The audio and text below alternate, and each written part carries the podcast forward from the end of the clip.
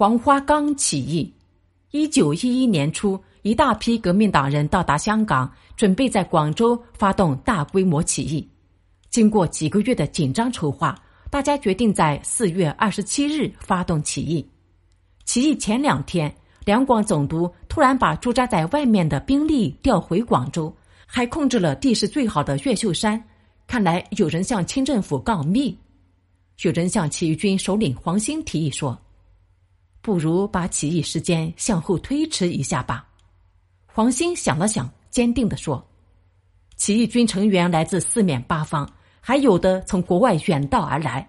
况且军火已经运到广州，如果畏缩不前，被搜查出来，就会前功尽弃。我已经抱着必死的决心，起义将如期举行。”二十七日当天傍晚，每个起义军都在左臂上缠了一条白毛巾。在黄兴的带领下，向总督衙门冲去。炸弹大王于培伦虽然只有一只手，却在胸前挂了满满一筐炸药，一边投弹一边呼喊着前进。听到外面的爆炸声，衙门里的卫兵吓得四处逃窜。黄兴指挥大家与敌人展开激战，震耳欲聋的枪声此起彼伏。由于敌我力量十分悬殊，在一夜激战后，起义不幸失败。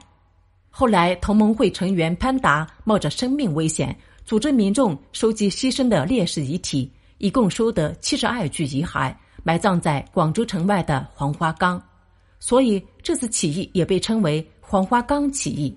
牺牲的烈士被称为黄花岗七十二烈士。